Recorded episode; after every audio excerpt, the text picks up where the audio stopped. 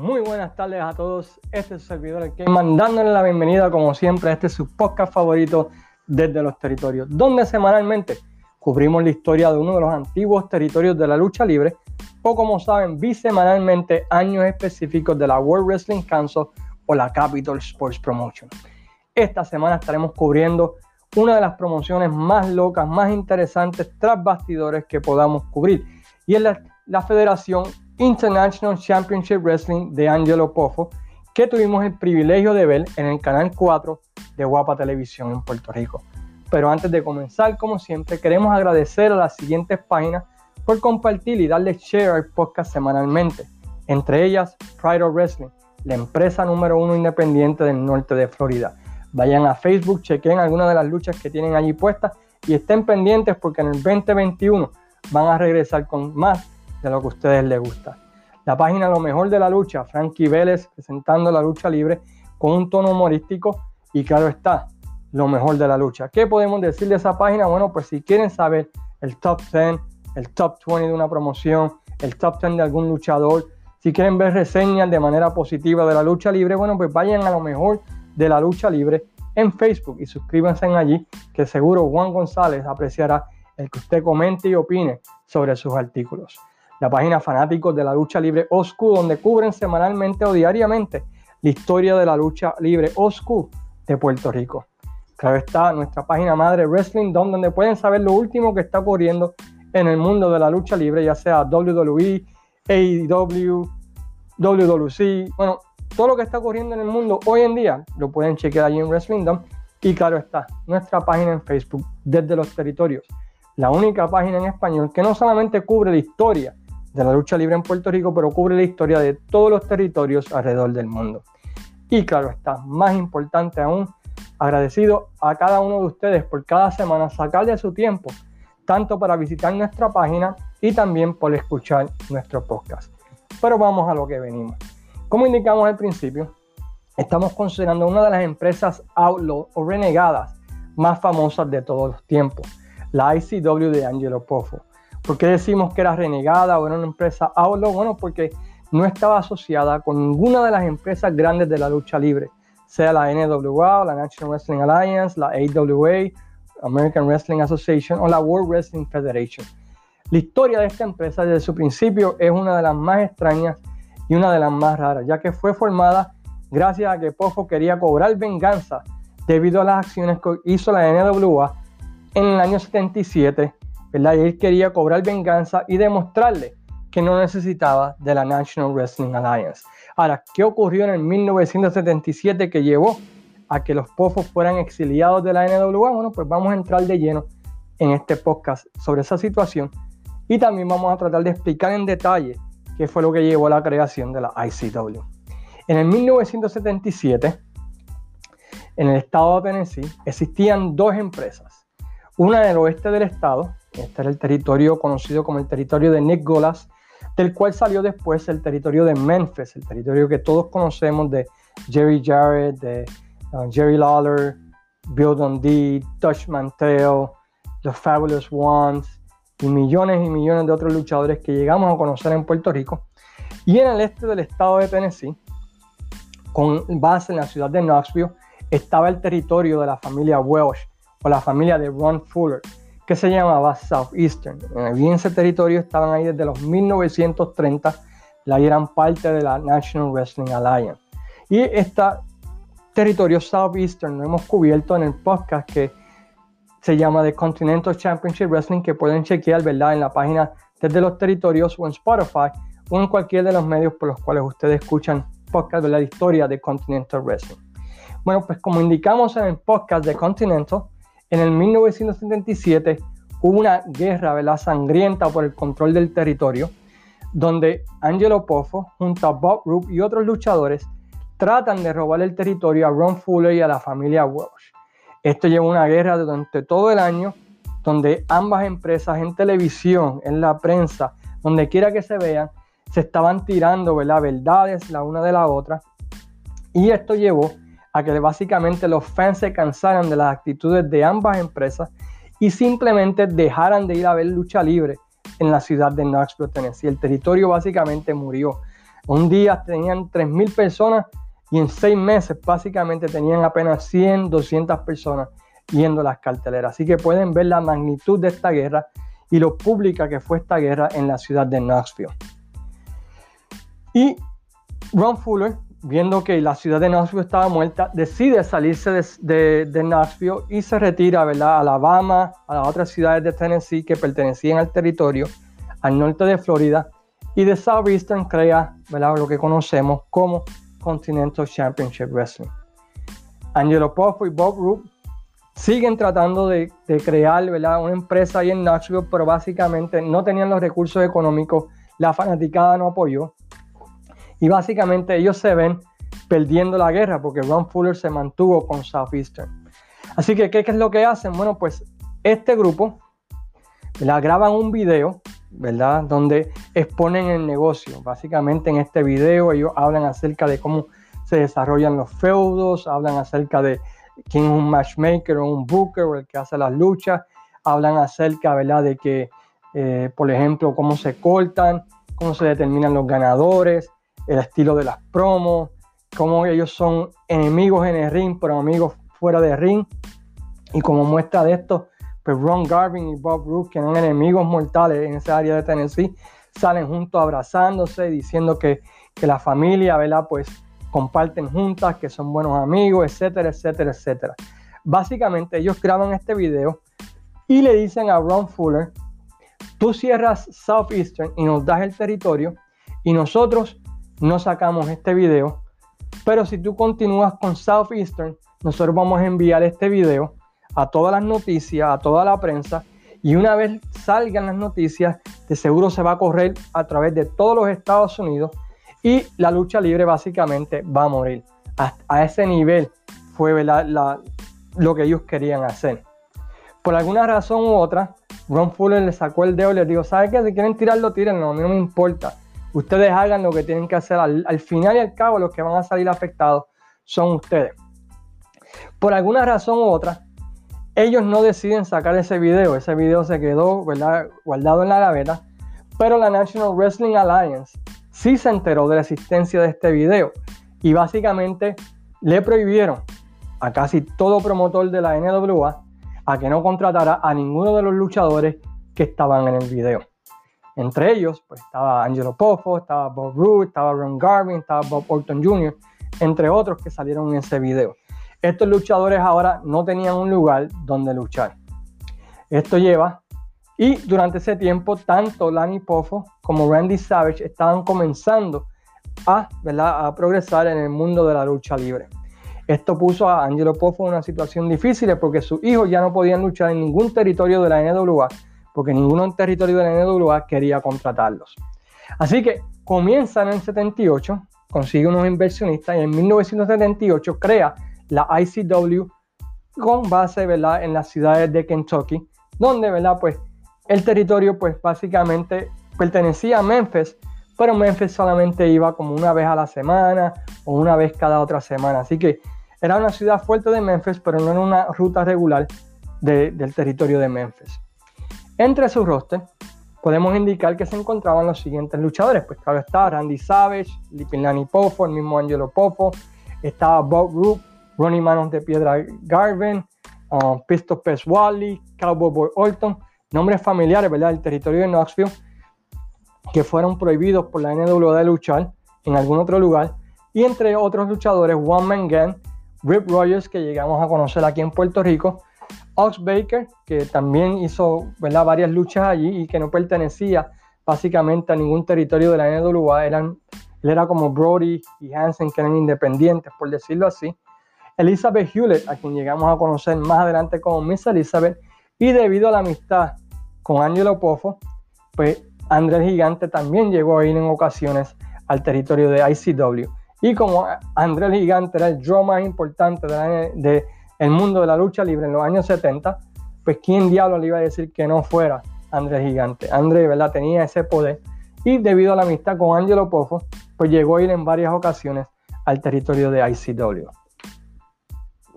Como consideramos, el territorio estaba basado en el estado de Kentucky y en el estado de Tennessee. De vez en cuando se tiraban al sur de Indiana, Pero básicamente estos dos estados eran la base de la promoción. Así que ellos básicamente estaban en el área de dos territorios, estaban compitiendo con dos territorios a la vez.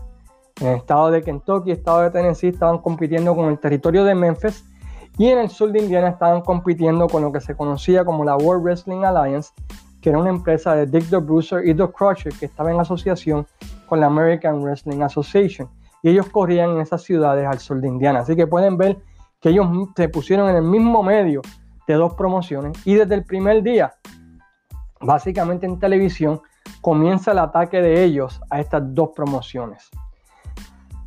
Esta era una federación, ¿verdad?, que estaba compuesta en su mayor parte de luchadores legítimos que te podían hacer daño en la vida real si ellos querían. Tanto Garvin como Bob Roop, como Poffo, eran personas o eran luchadores que tenían, ¿verdad?, el dominio de llaveo y tenían lo que se conoce como shoot wrestlers y podían hacerte daño en televisión si ellos querían. Así que, en parte, eso evitó, ¿verdad?, que la NWA enviara gente a tratar de fastidiarlos, ¿verdad? ¿Por qué?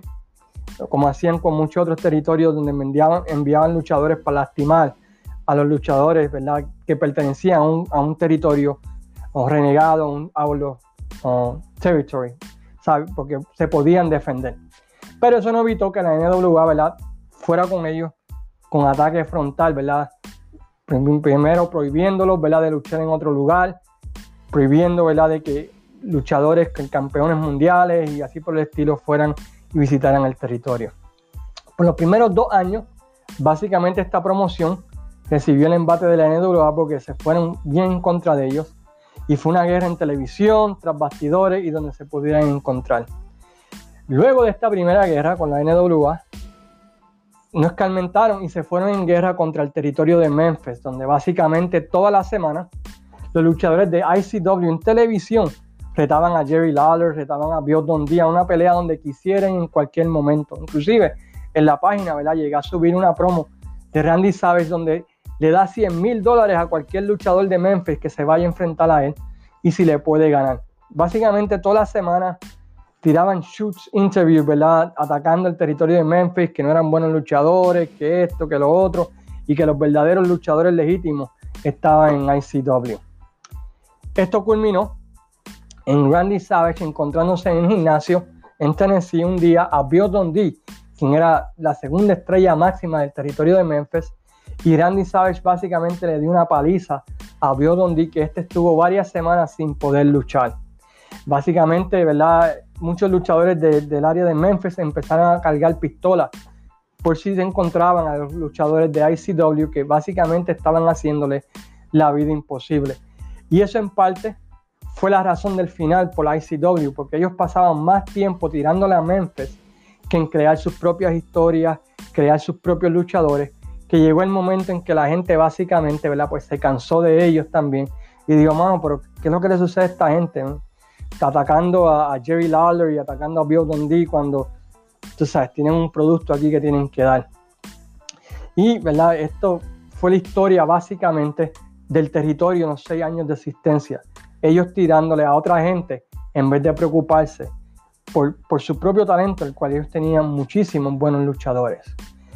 Tenían tres títulos, tenían el campeonato mundial, tenían el campeonato de televisión y tenían, claro está, el campeonato en pareja. Como todas las empresas que el dueño era padre, sus hijos recibieron el mejor push, aunque en este caso, ¿verdad? Pues podemos decir era bien merecido. Randy Savage era pies, era increíblemente uno de los mejores luchadores del mundo en ese tiempo y fue el campeón principal del territorio y básicamente por los seis años que estuvo el territorio fue mayormente el campeón mundial. Lo perdí aquí, lo perdí allá, pero básicamente fue el campeón principal del territorio y la cara del territorio. Y tuvo varios increíbles feudos. el principal siendo en contra de Hanson Stone Ronnie Garvin por el título mundial de la federación. Se intercambiaron el título en varias ocasiones en cuanto a tipo de lucha había en ese tiempo, ¿verdad? Y, fue un buen feudo. El mejor feudo que hubo en, en ICW fue Savage contra Galvin.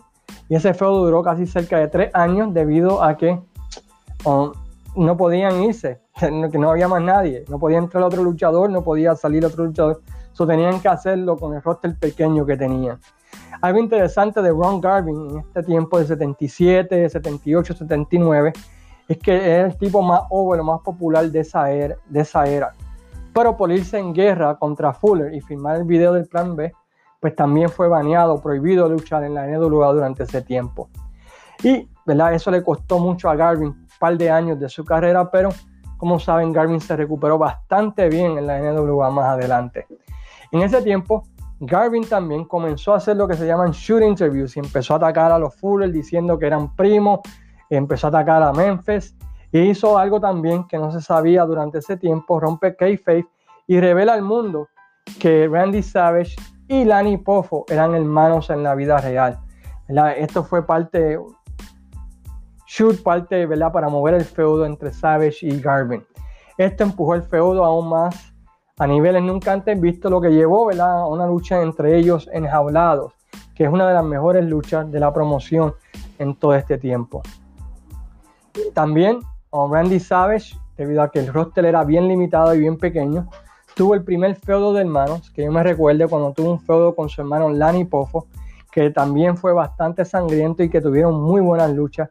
En ese tiempo, Poffo, Lanny Poffo era tremendo luchador, tenía buenas, increíbles movidas adelantadas a su tiempo, aunque siempre le faltó ver la habilidad o el carácter o la personalidad que tenía su hermano Randy Savage.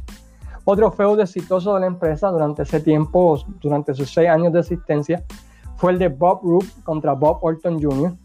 Y uno de los más famosos, quizás por razones bastante raras, y van a ver un video de esto en estos días en la página, fue el feudo entre Ox Baker y Ronnie Galvin en la batalla del puño, del quien tenía el puño ¿verdad? más duro o más fuerte en el mundo de la lucha libre, donde para mover el feudo, mover el ángulo, mover la historia, como quieran llamarle, a Ox Baker se le cayó una vez los dientes y Galvin en el medio de ring los aplastó. Esto llevó a un feudo entre ambos donde lucharon para ver quién tenía el puño más fuerte, y yara, yara, yara, que ganó un final este Ronnie Galvin. Otro feudo importante durante los seis años que tuvo existencia la ICW fue el feudo entre Lanny Poffo contra Rip Rogers. Rip Rogers lo llegamos a conocer, ¿verdad? Como un luchador que tuvo excelente corrida aquí, ¿verdad? En, en, en Puerto Rico. Y ellos tuvieron un feudo que culminó en una lucha de cabellera versus cabellera, de que ambos durante ese tiempo tenían la melena grande o larga, donde Rogers, claro está, ¿verdad? Perdió, es el hijo de, Poffo es el hijo del dueño. También esta federación durante esos seis años vio el debut de Miss Elizabeth como comentarista y como saben tras bastidores ya era esposa de Randy Savage, donde este pues la trataba ¿verdad? de una manera un poquito media celosa para no decir más. Como consideramos, el mayor problema del territorio era que pasaban más tiempo tirándole lodo al territorio de Memphis y al territorio de, Indiana que promocionando sus carteleras y que debido a que es un territorio hablo venía la NWA, empecé después de cierto tiempo y le ofrecía dinero a sus luchadores, le decía, te quitamos la prohibición si te vienes con nosotros y estos terminaban abandonando la promoción, dejando historias o feudos sin terminar y teniendo entonces que los sabe recurrir a usar talento ¿verdad? independiente que no era muy bueno durante ese tiempo. Finalmente, luego de seis años de luchar contra viento y marea frente a la NWA, frente a Memphis, frente a la IWA en Indiana, Poffo pues ve ¿verdad? lo que dice en, inglés, The Writing on the Wall, la escritura en la pared y decide cerrar. Y para sorpresa de todos, se va a trabajar con el enemigo, Memphis, para de esa manera establecer a sus hijos nacionalmente en el mundo de la lucha libre. Esto llevó a dos feudos ¿verdad? bastante famosos, el feudo de Savage y Poffo contra los Rock and Roll Express y el de Savage versus Jerry the King Lawler, que fue un increíble feudo de principio a fin. También llevó ¿verdad? que tuviésemos la oportunidad en el 84 y 85 de ver a Randy Macho Man Savage antes de que debutara en la WWF y, ¿verdad? y de esa manera ¿verdad? pues eh, poder ver a ese luchador que habíamos visto por años en la ICW de la empresa de su papá. Nosotros en Puerto Rico, pues, como mencionamos, pudimos disfrutar de este territorio. No sé cuántos de aquí se acuerdan de ella, pero fue una federación que otra vez, eh, en el ring, sacando las luchas de Savage, pues no hay mucho. La verdad que no, no hay mucho que, ver. Um, pero nos presentó por primera vez el increíble talento de lo que fue Randy Macho Man Savage, ¿verdad? Que pudimos apreciar su, su crecimiento como luchador de novato a estar listo para el prime time cuando llegó aquí a Puerto Rico. Y creo que al final, pues ese es el mejor legado de la empresa, ¿no? Que le dio exposición y, ayudó a desarrollar el personaje de Macho Man Randy Savage, un personaje que cuando llegó a Puerto Rico y luego a la WWF explotó, porque lo pudo desarrollar por esos seis años que desarrolló ahí en la ICW. Fuera de eso, pues no hay mucho, ¿verdad? Nos, introdujo el concepto de los shoots en el mundo de la lucha libre, las promo shoots, donde se salía del libreto para tratar de causar interés o causar uh, prominencia a la promoción, a la promoción, por decirlo así. En el caso de ellos, porque estaban perdiendo la guerra y creían que esa es la mejor arma de ellos para vencer. Pero fuera de eso, ¿verdad? Pues la calidad en el ring no fue muy buena que digamos. En YouTube hay muchos videos de ellos. Todos casi son videos cortos. Durante la próxima semana en la página vamos a estar sacando lo mejorcito que tiene la promoción. Eh, porque la realidad es que en cuanto a calidad en el ring, nuevamente, pues no hay mucho. Randy Savage, quizás Poffo y el resto, ¿verdad? Pues es puro relleno y puros feudos que realmente, ¿verdad? Pues no, no tienen mucho sentido que la fanaticada, inclusive de Puerto Rico, al verlo va a decir, bueno, pero ¿qué es esto? ¿Me entiendes? Pero sí las entrevistas son increíbles porque le están tirando lodo a medio mundo durante esos seis años. Con esto terminamos nuestra mirada a lo que es ¿verdad? la promoción International Championship Wrestling uh, de Angelo Poffo. La semana que viene pues, regresamos ¿verdad? con nuestra mirada semanal a la World Wrestling Council y estaremos cubriendo lo que es el año 1990 de la World Wrestling Council. Estaremos viendo ¿verdad? lo que ocurrió en ese año junto con Luis Gómez. Y queremos invitarlos a todos a que por favor le den like a la página desde los territorios, que nos visiten gracias a Dios hemos tenido un éxito bastante grande y se agradece a cada uno de ustedes, ¿verdad? Por medio de su visita y por medio de comentar y vamos a seguir tratando de traerle lo mejor de cada uno de los territorios a la página. Con eso en mente, los dejo, ¿verdad? Pensando en ustedes que estén bien, mandándoles saludos a todos, un abrazo desde acá, desde Chicago, un saludo cordial y se despide el Caveman hasta la semana que viene.